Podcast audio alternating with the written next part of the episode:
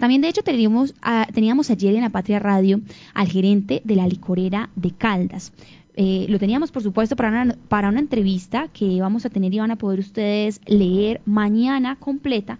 Sin embargo, eh, hoy les traemos este tema del gerente de la licorera de Caldas, el nuevo gerente, porque él también hablaba de esta relación entre la licorera y el Once Caldas. Esta es una información que tenemos de primera mano aquí para ustedes en eh, lapatria.com y en La Patria Radio.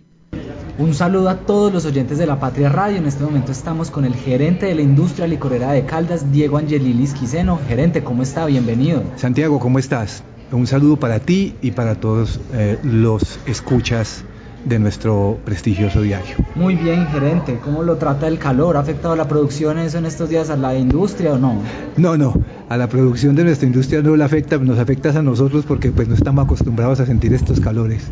Bueno, gerente, ahora sí para entrar en materia con esta entrevista, Quisiera empezar por preguntarle qué pasó con el convenio que se anunció entre la industria licorera de Caldas y el Once Caldas. Mm, ese convenio, digamos que ha tenido mm, la práctica de él, ha tenido algunos inconvenientes. Hemos estado eh, discutiendo sobre el costo del mismo y digamos que hubo un último acercamiento y no llegamos a ningún acuerdo. Sin embargo, en un momento dado, pues la industria licorera de Caldas hará conocer a la opinión pública qué sucedió con eso. ¿Y de cifras podemos conocer? No, no, porque eh, eh, no se ha llegado a ningún acuerdo aún. Todo lo que había eran preacuerdos, pero no se ha logrado llegar a ningún La expectativa del, equipo es más alta de lo que se ofrece en este caso. Sí, la expectativa del equipo era más alta y tenía, eh, como ya lo había manifestado anteriormente, una expectativa sobre una posible negociación en otro lado que es absolutamente válido y que continúa esperándose, creo yo.